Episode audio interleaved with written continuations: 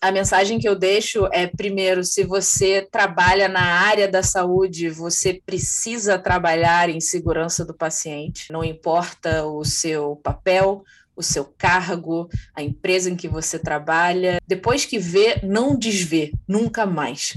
E precisa de trabalho sempre. Pensem em sistema. Essa a gente precisa sempre melhorar. E aí entra nesse contexto de melhoria entra a oportunidade de usar a teoria comportamental, que é usar nudge de forma positiva, que gere aí mudanças no sistema que deixem nossos pacientes e profissionais e o sistema em si mais seguro.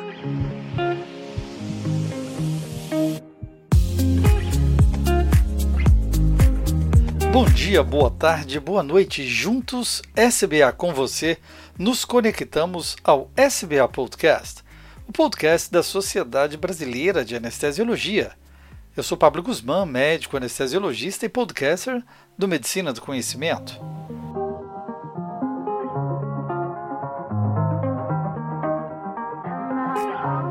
Por este canal oficial da SBA, oferecemos informações, dicas, entrevistas e novidades sobre nossa saúde ocupacional, defesa profissional e qualidade e segurança da medicina perioperatória, com ouvintes de todo o Brasil e de todas as partes do mundo, sim. Além do Brasil, os principais países que nos ouvem são os Estados Unidos, Canadá, Alemanha, Bélgica, Portugal, Espanha e França. Hoje atravessamos as fronteiras e temos o prazer, eu, Pablo Guzmán, e nosso diretor de defesa profissional, Luiz Antônio Diego, de conversar com Laís Junqueira, gerente de qualidade, segurança do paciente e inovação da Elsevier. Laís também é membro do Conselho Científico da Sociedade Brasileira para a Qualidade do Cuidado e Segurança do Paciente, a SOBRASP, e dos grupos temáticos de Covid-19, diversidade e Equidade, e membro honorário da Sociedade Chilena de Segurança do Paciente. Direto de Amsterdã, seja bem-vinda ao SBA Podcast, Laís. Ou como dizem os holandeses, Welcome bid SBA Podcast. Muito obrigada, Pablo. Muito obrigada, Diego. É um prazer estar aqui com vocês hoje. Nós construímos um mundo a partir de um relatório sobre errar é humano tentando proporcionar para os nossos pacientes, na nossa prática, um sistema de saúde mais seguro. Mas isso não é tão fácil, não é mesmo, Laís? A Organização Mundial da Saúde ela vem destacando a importância da segurança do paciente como uma prioridade global. Nesse contexto, qual a sua é, observação em relação a esse relatório nos mundos atuais? É, errar continua sendo humano? Obrigada, Pablo, pela pergunta, muito boa.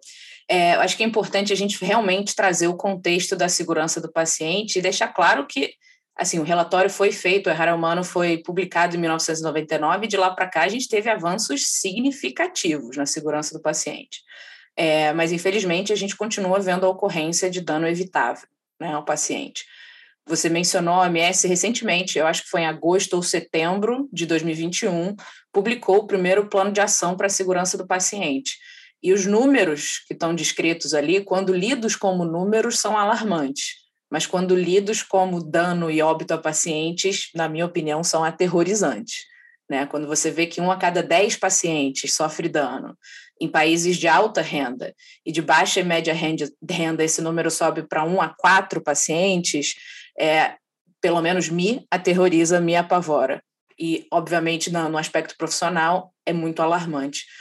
E aí a Covid vem e traz uma lente de aumento, né? Para tudo isso que a gente já leu, para tudo isso que os dados todos que a gente lê diariamente, enfim, quem trabalha com segurança do paciente tem esses números de cor na cabeça.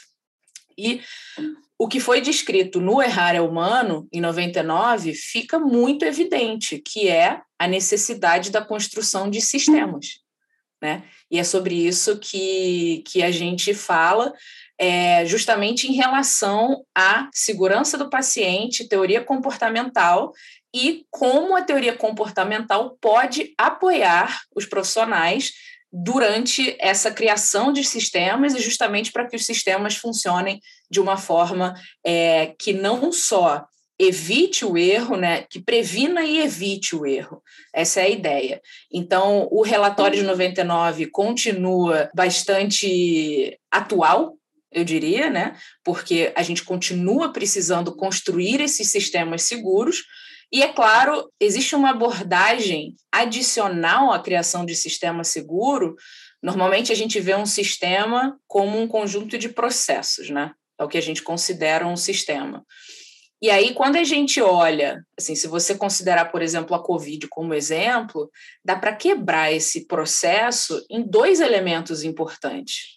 Não só processos, mas também decisões seguras. Você pode ter um processo muito seguro, mas principalmente na área da saúde, a gente sabe que a tomada de decisão é um dos aspectos principais é, para garantir que o sistema funcione seguro, que o paciente não sofra dano no final. E é nessa parte de tomada de decisão que entra a teoria comportamental, que entra aí a nossa conversa de hoje. Bom, bom estar aqui também com a Laís hoje, Pablo, muito, muito importante esse nosso episódio desse mais esse podcast da SBA. Fico muito feliz porque a, a Laís tem uma experiência muito grande nessa área. É, poucos sabem, não sei, mas a, Laís também trabalha na Holanda, então tem uma visão muito grande também a, da situação da segurança do paciente em vários aspectos no mundo inteiro.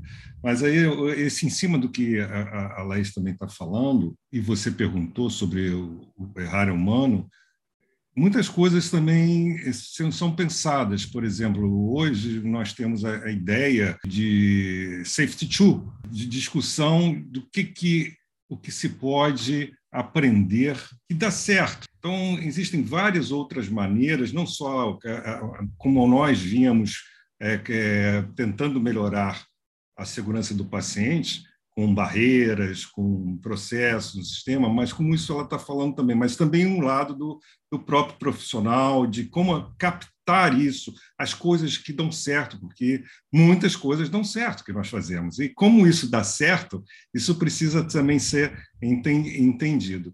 E assim, eu, eu também gostaria, estou aqui muito curioso para entender um pouco mais do nudging, é, e que, como isso pode ser produtivo, como isso nós podemos produzir coisas boas dentro da Sociedade Brasileira de Anestesia, para o anestesiologista, enfim, para a, todo o setor saúde, que nós estamos, como anestesiologistas, bastante envolvidos em diversas áreas é, dos estabelecimentos de saúde. Né? Eu acho que é importante, antes da gente entrar em NUD especificamente, é entender primeiro, é esclarecer primeiro né, o, o processo de tomada de decisão, porque aí fica mais fácil de entender o conceito de NUD. É, é importante, e aí eu já vou entrar logo no processo de decisão clínica, que a gente já vai encaminhando mais a conversa. Vocês dois são médicos, então vocês podem depois dar o, o exemplo de vocês, né, na prática, como é que isso funciona, mas na teoria, o processo de tomada de decisão clínica ele é um processo dual. Né? Você tem um processo que é um processo rápido, é o não, o não analítico, que normalmente é baseado muito fortemente em heurística. Então, você toma aquela decisão ali rápida, você já sabe o que, que é, você viu mil casos iguais, você vai lá e toma a decisão rápida. E tem o segundo, que é o processo analítico explícito, que você realmente para, lê as informações, você debate com você mesmo, você tem ali um processo de raciocínio hipotético que é contrafactual, e aí sim você toma uma decisão através do uso de informações diferentes. É claro que assim o leigo sempre imagina que todas as decisões tomadas por médicos são tomadas com esse segundo processo só, né? Mas o médico também é humano. Então o médico toma decisões com base nesse processo dual. Às vezes a decisão é tomada no 1, um, às vezes a decisão é tomada no 2. E aí, acho que não precisa esclarecer para quem está ouvindo esse podcast, né? Porque a gente já tem aí uma audiência é, seleta em relação a profissionais de saúde, que é um ambiente clínico, um ambiente absolutamente complexo, estressante, e que esse é, essa forma de raciocínio do número um, da tomada de decisão, acaba sendo prevalente em muitos casos. E aí, o que acontece, né? E aí toda vez que eu citar o que acontece é porque tem um estudo, tem referência. Depois, Pablo, posso até mandar para você é, para publicar. Então, o que acontece é que esse primeiro acaba gerando mais dano ao paciente, principalmente quando o paciente é complexo, né? quando o caso é complexo. Então, a gente tem é, a ocorrência de dano. Agora, importante, o dano não é só o paciente. O dano acaba também tendo a terceira vítima, segunda vítima, tem o profissional, que também é vítima, e aí a gente tem, enfim, dezenas de estudos, centenas de estudos que abordam essa questão também. Então, entendendo que esse processo de tomada de decisão é um processo dual, que a gente tem a decisão rápida e a decisão, vou colocar aqui em termos rápidos, né, da decisão mais analítica, é, a gente tem o conceito de nudges. Né? E aí, de onde vem esse conceito? Esse conceito veio da teoria comportamental. O Sunstein e o Teller descrevem o nudge como uma ferramenta que é capaz de orientar o comportamento. O objetivo é otimizar as escolhas é, do cidadão e, principalmente, o caminho do nudge é o caminho do comportamento mais seguro e que vai trazer bem-estar para o indivíduo e para a comunidade. Então, assim, existe uma discussão ética muito grande em relação a nudge, né? Porque alguns usam o conceito de nudge de forma que é não ética, né, que acaba pressionando pessoas para tomarem decisões que elas não tomariam, isso em teoria não é nudge, porque o nudge ele te dá um empurrãozinho para que você tome a decisão que você já tomaria, toma a decisão sua e que leva ao bem-estar. Essa é a definição de nudge. Quando a gente leva a definição ao pé da letra e realmente segue a definição, o debate ético fica um pouco menor porque a gente corta boa parte dos nudges que, na verdade, não são considerados nudges porque não levam um comportamento mais seguro e ao bem-estar do indivíduo, ou eles não é, simplesmente reforçam a escolha que já seria daquele indivíduo. E aí, acho que é, é, legal trazer exemplos, né? Porque a gente sofre nudges, a gente é impactado por nudges o tempo todo. Enquanto eu estava falando com vocês aqui, o meu celular me avisou, meu relógio me avisou que estava na hora de eu ficar em pé que eu já estou muito tempo sentada. Então, assim, isso é um nudge. Quando você entra no seu carro e você decide colocar no GPS para onde você vai, e ele fica te avisando, vire para a direita, vire para a esquerda. Isso é um nudge. Você vai para a direita ou você vai para a esquerda. Eu estava ouvindo um dos podcasts anteriores daqui e teve um médico que citou o rótulo diferente dos, dos balões de, de gases, acho que ele falou que é o rótulo verde para o oxigênio, o rótulo ah, amarelo. Sim, sim, sim. Uma padronização das normas né, de segurança, né, exatamente para que a gente não troque as conexões de gases, né? Obviamente não só as cores, mas as conexões são feitas especificamente, né? De uma forma bem, é, uma se encaixa exclusivamente na outra de um formato, mas realmente faz parte da nossa vida sem que a gente perceba, né? Exatamente, exatamente. Essa é justamente a ideia do nudge.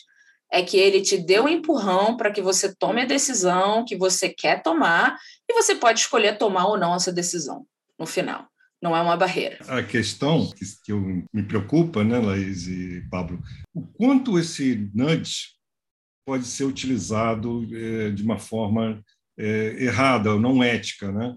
que você queira é, que influenciar, manipular de alguma maneira uma conduta, e isso daí eu penso diretamente na, em chefias, em departamentos, etc., como isso pode ser utilizado também, né?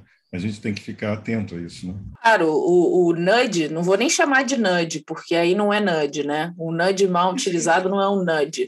É, se você cria ali uma armadilha de manipulação, é, aí é outra história. Aí a gente já não entra mais no contexto de nudge, porque deixa de ser, ele deixa de seguir os princípios básicos do nudge, que é você está fazendo algo positivo, que vai trazer bem-estar para o indivíduo ou para a sociedade, e para a comunidade, né? E é, você mantém a, liber, a liberdade de escolha individual. Então, a gente tem esses dois aspectos muito importantes do NUD. Agora, é claro que se você trata né, de automações, vamos chamar de automação o NUD que não é um NUD de verdade, o NUD do mal, vamos chamar ele de, de automação. Se você faz uma automação do mal, você vai estar tá padronizando um comportamento ruim. Mas isso é a armadilha da padronização. Quando você faz bem feito, é excelente. Quando você faz uma padronização mal feita, você está repetindo o erro.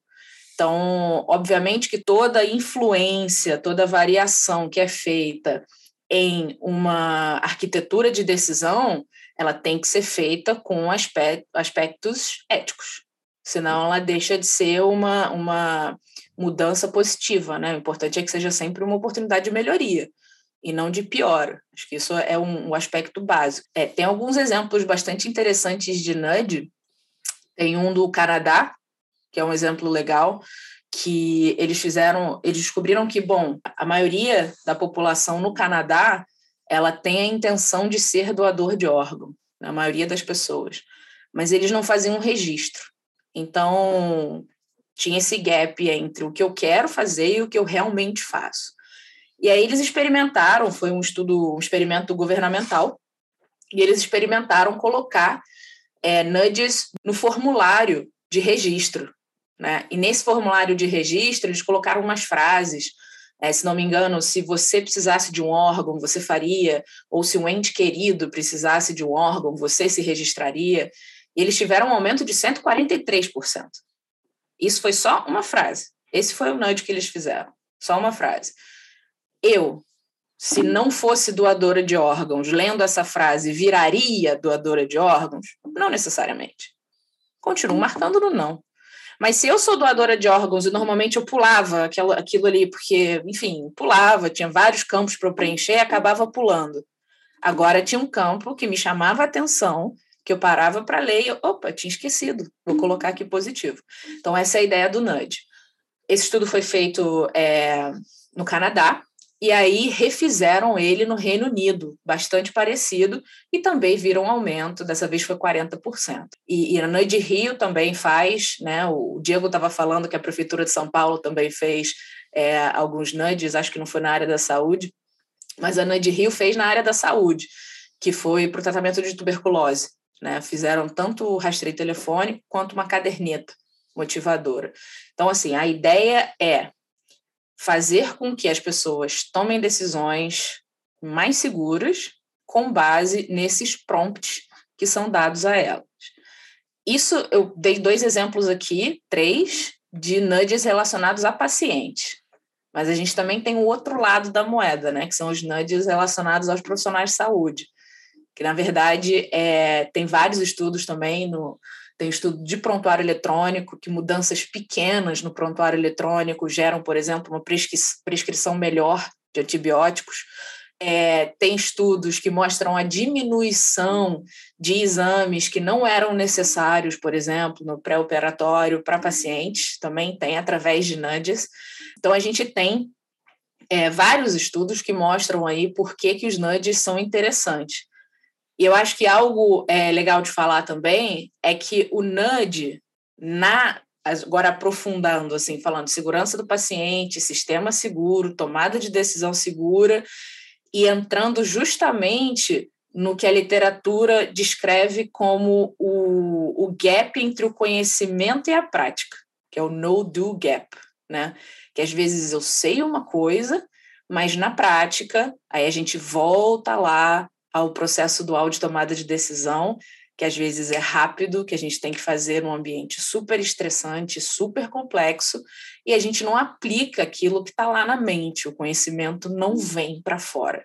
Aí na prática não sai o que era para ter saído, o que está no conhecimento.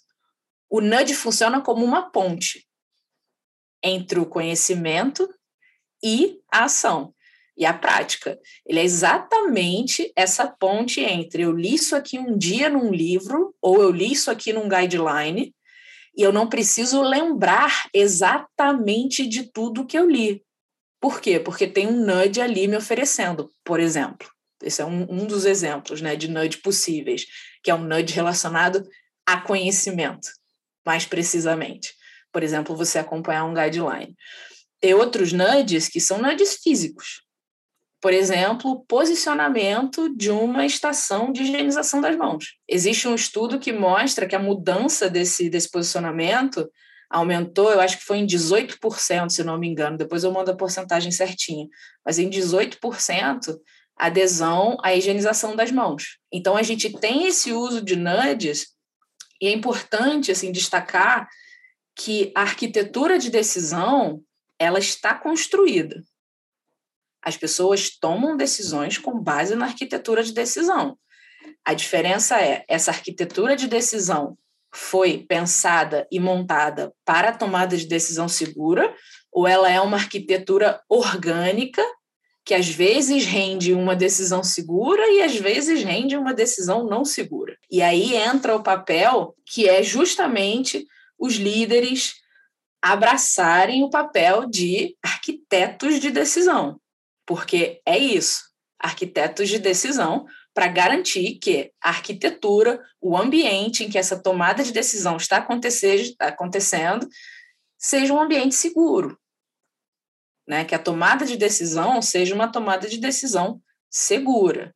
E aí isso linka todos os elementos que a gente levantou até agora, que são você ter um nudge, que é esse empurrão, né, que te leva à tomada de decisão unindo o seu conhecimento com o contexto. Então ele faz essa ponte, leva do conhecimento à prática considerando como a decisão é tomada no ambiente de um sistema que tem tanto processo e decisão segura, que é a recomendação do Errar é Humano, que foi a sua primeira pergunta, Pablo, que é a criação do sistema, que é pautado em segurança do paciente. Então, só ligando todos os pontos aí, desde o começo da conversa até agora. E essa é a, a questão dos nudges. Agora, aspecto super importante também, o nudge ele precisa ser aprimorado. Né? Assim como, enfim, tudo que a gente fala em qualidade de segurança e segurança do paciente, a gente acaba falando sobre melhoria contínua e tudo mais. O mesmo se aplica aos nudges. Tem, tem outro estudo legal que é sobre vacina. Eles fizeram um experimento com vacina de influenza e aí eles ofereceram, é, eles no prontuário eletrônico colocaram um campo de vacina, de oferta de vacina na avaliação do médico. E aí eles tiveram um aumento de 6% de, do índice de vacinação daquele do estudo. Aí eles foram rever o estudo e entenderam, os pesquisadores entenderam, na verdade os arquitetos né, entenderam, que não era o melhor lugar do workflow para colocar um campo de vacinação. E aí eles tiraram dali e colocaram na triagem. Então, quem fazia a triagem oferecia a vacinação para o paciente, e o aumento foi de 9,5%. Então, assim, é muito importante que o NUD esteja no lugar certo, na hora certa, ele ajuda quem precisa, mas ele não atrapalha quem não precisa. Isso também é uma coisa muito importante, porque senão vira fadiga de alerta. Aí não é isso que a gente quer. É, isso é importante, Laís, interessante que a gente começou a segurança do paciente com James Reason na teoria do, do queijo, do queijo suíço, etc. Nós estamos indo para um outro lado, chegando 30, 40 anos depois, é, numa outra é, esfera que seria do marketing nesse sentido, né? porque não deixa de ser, de alguma maneira, uma estratégia de marketing, como pensar em atuar, em atuar para a melhoria do, de processos que são eh, eh, genuinamente bons, né? eticamente, como a gente estava falando desde o início. Né? É, é uma, é uma, uma outra maneira. Eu pergunto isso. Então, tá, cabe esse profissional, essa, essa, esse profissional hoje numa instituição de saúde, que pense nesses aspectos da segurança, que veja todos os indicadores, porque muitas vezes a gente tem os indicadores de, de resultados e tudo, e, não, e estratégias às vezes não, não, não dão um efeito desejável por falta de, desse, desse conhecimento. O que, que você entende disso, Laís? Diego, essa é uma pergunta muito interessante e um comentário muito interessante também, porque os profissionais, nesse sistema seguro que envolve processo e decisão segura, eles têm um papel ativo, um papel ativo de levantar a mão quando vê alguma oportunidade de melhoria e quando acontece algo resultante do sistema. Porque se o profissional que está na ponta não levanta a mão, o sistema não aprimora, o sistema não melhora. Então, assim, por exemplo, esse exemplo que eu acabei de te dar. dos 6% de vacinação e dos 9,5% de vacinação. Quem entendeu que estava no lugar errado do workflow? Não dá para entender que está no lugar errado do workflow sentado atrás do computador. Precisa estar tá lá, precisa ver. Então, assim, é, é muito importante que essas oportunidades de melhoria sejam levantadas? Assim, a, a minha pergunta, Laís, assim, tem, como eu falei, tem um lado de, ergonomia, um lado de psicologia, marketing, é, mas a ideia do nudging é que é interessante, juntar todas essas habilidades profissionais para com um objetivo, um objetivo de melhoria, de maior segurança, de maior efetividade, de menor eh, índice de eventos adversos. É, é, esse aqui é o, é o principal. Mas, como você falou, tudo tem que ter, é, de partir também é, de uma de aceitação pela liderança. Se a liderança, Sim. se o governo da instituição não, não, não, pensa em, em, segurança, não pensa em sustentabilidade, não pensa em melhoria, não tem só vê outra, outros, outros fatores vamos assim dizer, de, de, sustentabilidade financeira e alguma coisa, aí não, não e, e, assim aquela máxima antiga, né? O custo da, da qualidade, com certeza, é muito muito menor do que o custo da não qualidade, não segurança, né? Então esse, é, esse é o, eu acho que é o principal pensamento que um, um líder deve ter. E essa é uma ferramenta útil, assim, contratar, ter gente que trabalhe e pense nessas atitudes. Por quê? Seja lá da Prefeitura do Rio, de São Paulo e qualquer outros lugares que, que, que fazem isso, que esses exemplos, isso tudo não vem de um estalo, é claro, como eu falei, né, nessa perspectiva de nova de uma segurança 2, que você que você o profissional, como você falou, que pode que pode e se sente livre para contribuir com alguma coisa que ele é, enxerga como positiva, né, como agregar valor numa, na segurança, em qualquer procedimento, ouvir, é, é importante também que nós tenhamos dentro da, da, das lideranças uma capacidade de, de ouvir.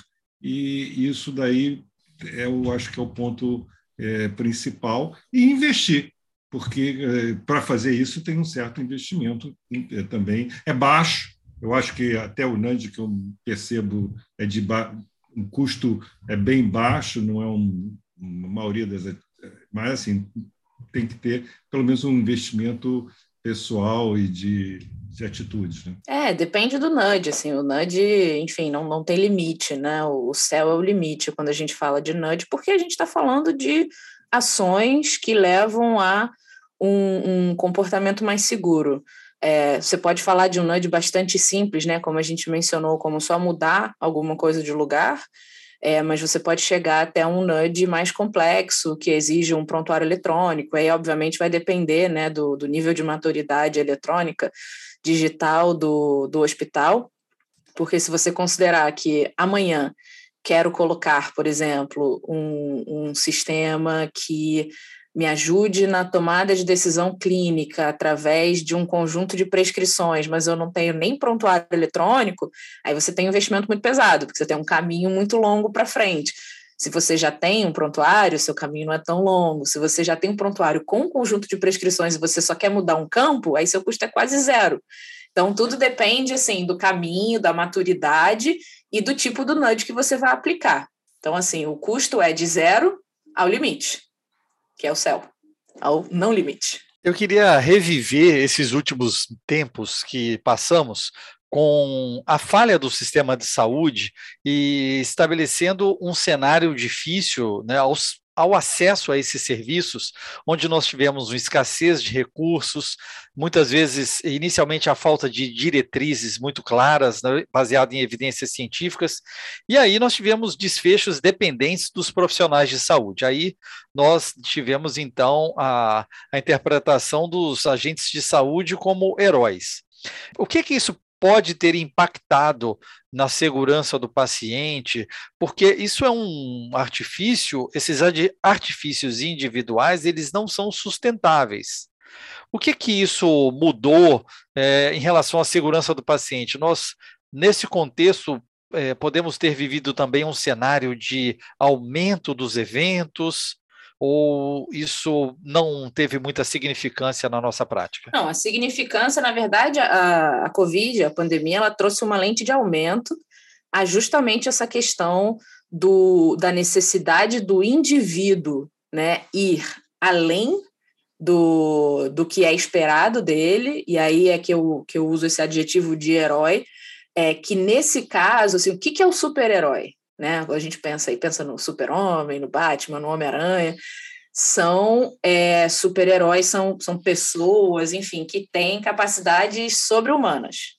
Né? Eles não são humanos, eles têm capacidades sobre-humanas. Podem até ser humanos, eu não vou entrar numa discussão de Marvel e DC com vocês, mas acho que eu não sou nerd o suficiente para isso, eu teria que chamar meu filho para conversa. Mas eles são, enfim, reconhecidos, são figuras com capacidades sobre-humanas. Quando a gente pega esse adjetivo e a gente coloca num profissional de saúde, imagino que exija algum tipo de pressão, né? Acho que vocês dois são profissionais de saúde. Quando alguém te chama de herói, fala assim: olha, minha vida está em suas mãos, seja um herói, imagino que haja algum nível de pressão, né, Diego? Como é que você se sente? É, é isso é muito difícil, né? Você, é, é, nós observamos isso, Laís, no, quando apresentamos um termo de consentimento livre e esclarecido que é um, uma prática correta e deve ser estimulada. Aliás, ela é uma, uma prática que precisa de um nudge. Então, é, na verdade, você fala aí, muitos falam assim, não, doutor, o senhor é que sabe. Né? É uma situação muito, muito. Eu falo, não, não é bem assim. A gente tem uma orientação, eu vou te dar as opções, você vai escolher sobre isso, isso aquilo, essas vantagens de uma, vantagem de outra mas assim é, é muito muito ruim às vezes. Eu me sinto não me sinto bem como médico. Você quer saber essa, essa colocação, principalmente nesse momento que a gente vai dar um termo, apresentar um termo de consentimento livre esclarecido, né? Que deve ser realmente é, de escolha do paciente. Ele tem que você tem que se colo colocá-lo né, com essa esse ele entendendo que eles têm esse livre arbítrio de alguma maneira, né, de escolher dentro das opções que nós colocamos. A gente pode dar uma preferência e dizer, olha, isso aqui tem isso vantagem, isso aquilo, mas assim, é, o objetivo do, do termo TCLE é esse, né? E esse é um ponto interessante, né, de você estimular, porque ele é obrigatório, né? Mas assim, como ele isso até foi tema do Boletim Minuto, do, do, primeiro Boletim Minuto desse ano. Eu escrevi, eu mesmo escrevi sobre o TCLE, porque muita gente é, entrega um, um, termo como se fosse alguma coisa jurídica, algum documento que fosse assinado tão somente para se proteger. E não é isso. O termo de consentimento livre e esclarecido é, é, precisa dessa abordagem nova de entender que o paciente tem é, uma, uma, autonomia, um respeito à alteridade. Né? Eu acho que é uma boa ação para nós pensarmos fazer um nudging. Talvez seja bom, né? É justamente assim, ao pensar qual, qual é o problema da gente pensar no profissional de saúde como herói, né? Qual é o lado negativo dessa história? É que a pressão fica toda nele. Exatamente. Porque no final do filme o super-herói sempre se dá bem. Se não se dá bem é porque vai ter um filme 2. Porque esse primeiro filme é só metade da história inteira. Porque o super-herói no final sempre se dá bem. E aí, quando o indivíduo, desde a faculdade, fica ali recebendo a mensagem de que ele vai precisar ser o super-herói, de que ele precisa ir fazer tudo que é necessário e, e acima do tudo que é necessário, né, fazer tudo que pode, o que não pode, para apoiar aquele paciente, que acontece? O sistema não melhora junto. Então, por exemplo, é, se eu, um paciente meu, não tem dinheiro para vir à minha consulta. E aí eu falo assim, olha, não tem problema, você precisa do quê? De três reais? Eu te dou aqui os três reais. Aí vai vir o segundo paciente que também não tem, e o terceiro, e o quarto, e o quinto, e o sexto. E aí eu não tenho como ajudar todo mundo. E nem os meus pacientes, nem os pacientes que estão ali no consultório ao lado, nem os pacientes que eu nunca vou nem ver, eu não sei de quem são. Quando você muda o sistema, quando você levanta a mão e fala assim: olha só, os pacientes não têm dinheiro para vir à consulta, e aí é feito um programa de consulta, né, de transporte grátis para que todos os pacientes chegam, cheguem à consulta, você fez uma mudança no sistema. Quando você vê que um aparelho, por exemplo, um aparelho está com um problema. Ao invés de você levantar a mão e falar, olha, o aparelho está com problema, o que, que o herói faz? Ele faz uma gambiarra e conserta o aparelho ali para mais um uso. E aí o próximo que chega pega o aparelho quebrado, porque você não resolveu de forma sistemática o problema. Esse é, esse é o problema da abordagem do heroísmo, que é uma abordagem que é pautada no indivíduo e não no sistema. E não é justo nem com o sistema e nem com o indivíduo, que fica com uma carga que não vai conseguir entregar. Não dá para mudar o sistema mudando só o comportamento individual. Não dá. É simples assim, não dá. Você salva o primeiro, você salva o segundo, você salva o terceiro. Se você não salva o quarto, o impacto emocional disso também é enorme. Se você muda o sistema, você salva todos. Os seus, os do outro e os que você nunca vai ver. Então, essa, essa é isso que eu levanto, assim, quando a gente fala de, de heroísmo, principalmente no contexto da Covid, que é precisa apoiar o profissional. Porque o profissional está agindo como super-herói mas não tem que agir como super-herói se o sistema estiver funcionando a partir dos princípios básicos, que é preciso de informação. Eu preciso do guideline para poder tomar informação, para poder tomar decisão. Então, assim, essa, essa é a questão do, do heroísmo, e aí entra o nudge, porque você faz um nudge dentro do sistema e apoia a tomada de decisão, você, ao invés de chamar de super-herói, a pessoa vira só o herói, mas não precisa ser um super-herói, vira um profissional excelente, maravilhoso. Continua mandando a caixa de bombom, continua mandando a garrafa de uísque, mas a pressão no profissional, poxa, diminui, diminui muito e, e melhora o sistema, melhora a segurança. Eu vejo do ponto de vista também da dificuldade da valorização do profissional, ou não da valorização, mas da tomada de decisão exclusiva do profissional, é que o processo seguro por si só ele não vai garantir uma segurança em todas as etapas. Né? O, se houver um erro do diagnóstico, o resultado será um erro humano, mesmo com um processo adequado. Como que você é, pensa que nós poderíamos trabalhar isso? Porque é, só mesmo depois de um diagnóstico correto é que nós poderemos usar o processo correto. É, é exatamente por esse motivo, acho que você esclareceu muito, que na saúde, quando a gente fala em sistema seguro, a gente precisa dividir o processo e a tomada de decisão.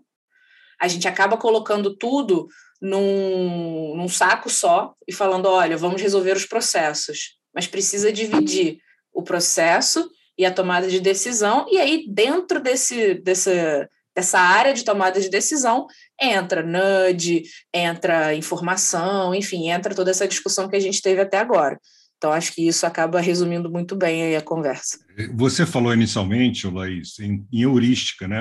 A primeira tomada de decisão é essa, você é, toma uma decisão tendo é, verdades, diversas pequenas verdades, né? Não segue um, um algoritmo estanque né, que você tem, mas você tem. E você vai percebendo com essas pequenas meia-verdades e você toma aquela decisão na hora. Isso que você faz ao comprar qualquer coisa aqui do dia a dia. Você, todo, você vai tomando decisão a todo tempo. Mas quando se trata de, de paciente, você é, de segurança, você tem, você é o que eu falei, o, a segurança sempre desde o James Reason baseou na, na questão de barreiras. E nós temos, já vimos que chegamos a um limite. Assim, tal, talvez não chegamos, não cheguei, estou exagerando, mas é, temos assim, é, tem um limite se você só colocar barreira. Você faz um checklist, por exemplo, de cirurgia segura e o profissional não segue. Então você uhum. tem que tem que mostrar, fazer um nudge que ele realmente ele possa seguir esse esse esse checklist, que ele entenda eh, a importância disso, ou ele lembre, como você falou, ele está apto, ele, ele sabe que aquilo é importante, mas tem, ele vai tomar, mas assim são tantas dificuldades no dia a dia, ou são tantos fatores intervenientes que ele não toma essa, essa atitude. Se você colocar ali aquele checklist, alguma coisa, já fez o checklist, por isso é o time out, é esse puxando a brasa para a sardinha da, da, anestesia, da segurança. Assim, eu me lembro, talvez, assim, que, coisas que as pessoas, todo mundo queria parar de fumar.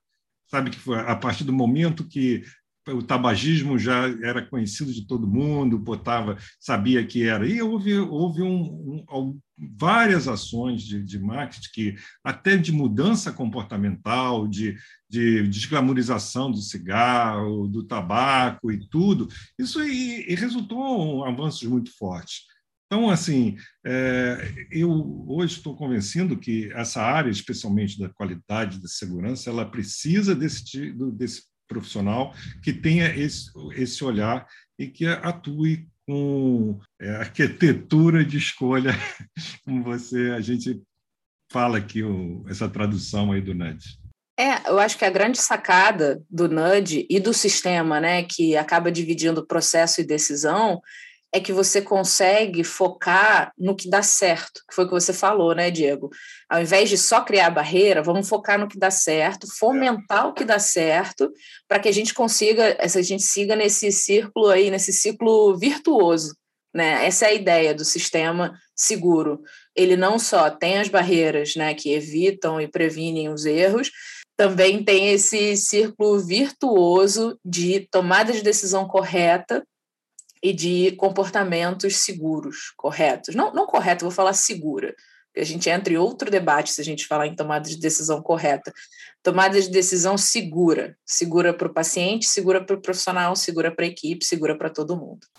Muito obrigado, senhora Laís Junqueira, gerente de qualidade e segurança do paciente inovação da Elsevier, que esteve conosco falando sobre essa visão moderna de problemas que são parte do nosso dia a dia já há muito tempo.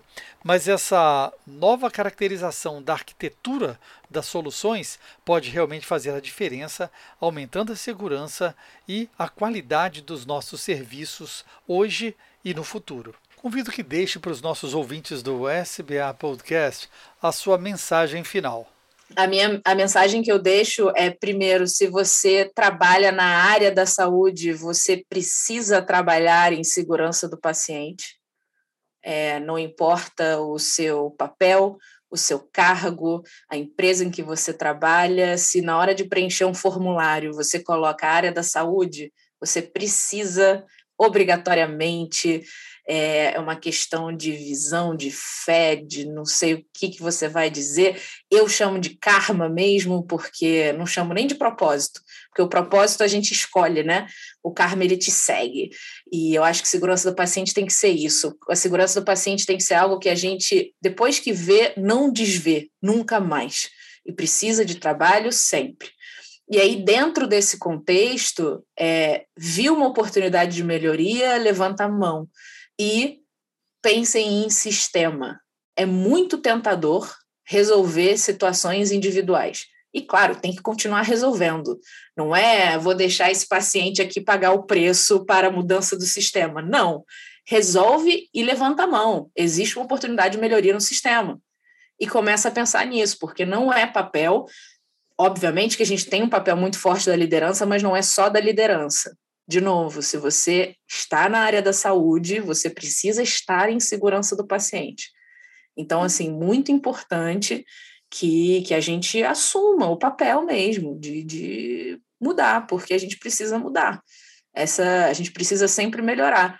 E aí entra né, nesse contexto de melhoria entra a oportunidade de usar a teoria comportamental, que é usar NUD de forma positiva, que gere aí mudanças no sistema que deixem nossos pacientes e profissionais e o sistema em si mais seguro. A SBA fica muito feliz por ter, você ter aceito esse nosso convite, né, Pablo, para explicar para, para nós, os nossos ouvintes, anestesiologistas do Brasil, não necessariamente da SPA, nosso podcast é ouvido até na, em países de língua portuguesa, não sei se você sabe disso, e até nos Estados Unidos bastante.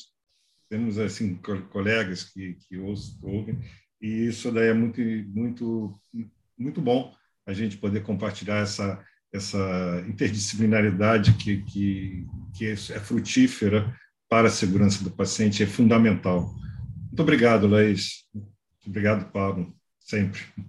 Eu é que agradeço, Diego e Pablo. O papo foi bom, muito interessante. A gente tem muito ainda o que percorrer é, na área da saúde em relação à NUD e é o caminho. Enfim, com os dados que estão vindo, vai vir o 5G, tem, tem espaço para muito NUD para melhorar o sistema. Obrigado, Laís. Obrigado, doutor Diego. E vamos lá, ative a sua notificação para você ser informado quando o novo SBA Podcast for publicado. Estamos no SoundCloud, Spotify, Deezer, Apple e Google Podcast. Deixe lá seu like, seu joia, sua curtida. E também é muito importante compartilhar com seus contatos, mandando seu comentário. Escute também o SBA Podcast direto no site www.sbhq.org. Essa é uma parceria da Sociedade Brasileira de Anestesiologia e o Medicina do Conhecimento. Afinal, compartilhar é multiplicar.